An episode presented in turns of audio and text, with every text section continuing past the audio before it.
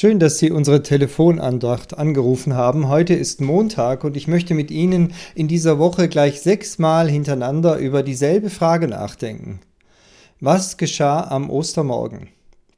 Vielleicht werden Sie jetzt denken, na ja, Ostern ist doch schon ein paar Wochen her. Warum sollen wir uns jetzt noch eine ganze Woche damit beschäftigen?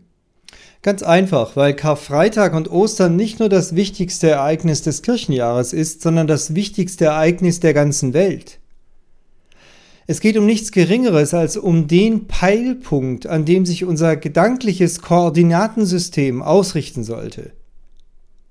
Das Wort Ostern stammt ja vom altgermanischen Wort für den Sonnenaufgang. Aus diesem Wort leitet sich dann auch die Himmelsrichtung Osten ab. Wer zur aufgehenden Sonne hinschaut, der schaut bekanntlich in den Orient und bekommt dadurch Orientierung. Und so geht es uns als Christen. Wir schauen auf Ostern, auf den Sieg Jesu über den Tod. Das gibt uns Orientierung. Das ist der Peilpunkt unseres Blickes auf die ganze Welt. Ja, noch viel mehr, so wie man mit dem Auge etwas Nahes anpeilt, um dafür die Richtung für etwas zu bekommen, was in der Ferne liegt, so peilen wir mit dem Blick auf Ostern bereits hinein in Gottes Ewigkeit. Sie merken, ich finde schon, dass es sich lohnt, darüber etwas näher nachzudenken. Heute geht es mir um die Frage, was denn genau damals passiert ist.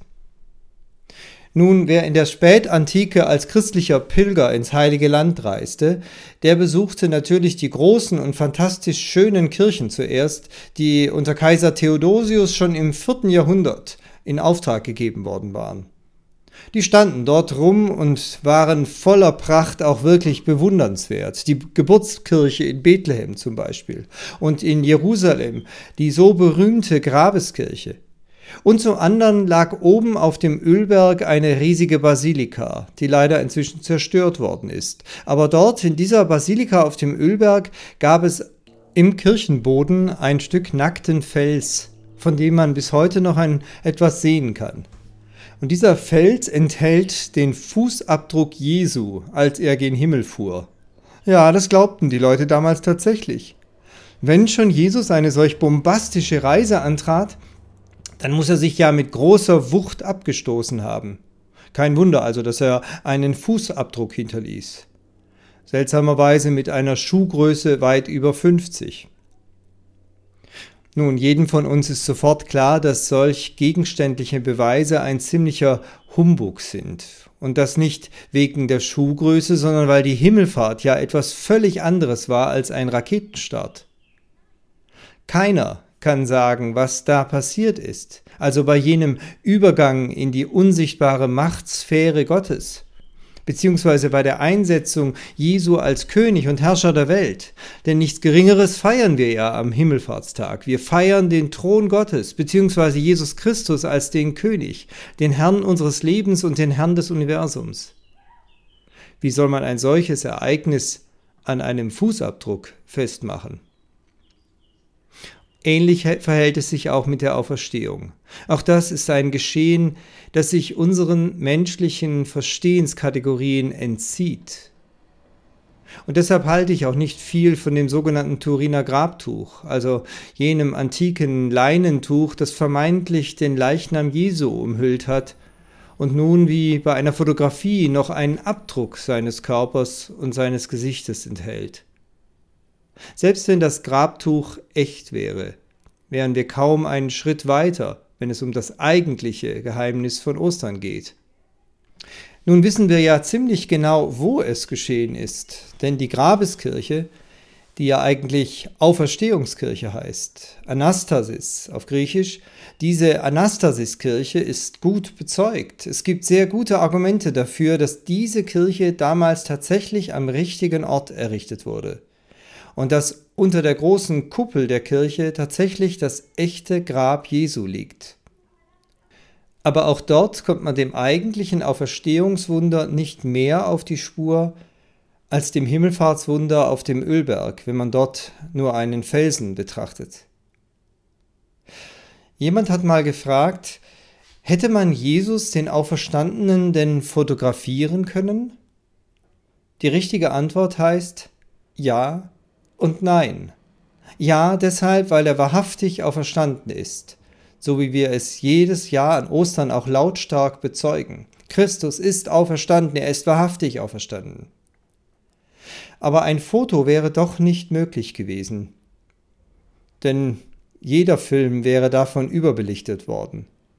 Unsere begrenzte Wirklichkeit und unsere begrenzten Wahrnehmungsmethoden, und sei es eine Fotografie, das kann doch alles die Macht und Kraft der Auferstehung nicht einfangen. Sie sprengt unsere Erklärungskategorien und auch die Kategorien unserer Wahrnehmung. Wissen Sie, ich finde, wir können richtig stolz sein auf unsere vier Evangelisten, die damals über das Ostergeschehen geschrieben haben und eben nicht der Versuchung erlegen sind, irgendetwas hinzuzudichten, was jetzt unserem Bedürfnis nach Beweisen und nach naturwissenschaftlichem Verstehen entgegenkommt. Die haben eben nicht einen Fußabdruck im Felsen herbeikonstruiert und auch keine Beschreibung sich ausgedacht, wie denn das geschehen ist, wie denn der Körper Jesu aus dem Tod in ein ganz neues Leben hineinverwandelt wurde. Die Evangelien sind so zurückhaltend in ihren Beschreibungen, was dort geschehen ist. Sie schildern nur die Auswirkungen dieses geheimnisvollen Ereignisses. Auswirkungen dann aber auch bis hin zum Erdbeben und zur Bewegung eines riesigen Rollsteines vor dem Eingang des Grabes. Matthäus, Markus, Lukas und Johannes hatten damals offensichtlich ein Gespür dafür, dass sie nicht erklären, sondern nur bezeugen dürfen, was geschehen ist. Und das wird wohl auch der Grund sein, weshalb Gott selbst es im Neuen Testament so verfügt hat dass die Vorläufer der Evangelisten und die Vorläufer der Apostel, also die Vorgänger derjenigen, die das Auferstehungswunder dann menschlich bezeugt haben, diese Vorgänger waren gar nicht Menschen, sondern Engel. Der erste Prediger des Osterevangeliums war der Engel Gottes, beziehungsweise die beiden Engel. Die Ostergeschichten geben das nicht ganz einheitlich wieder. Aber entscheidend ist, dass es Engel sind. Und die kommen in der Bibel immer dort vor, wo eine neue Epoche beginnt. Etwas, das nur von Gott selbst eingeläutet werden kann und auch nur von Gott selbst erklärt werden kann.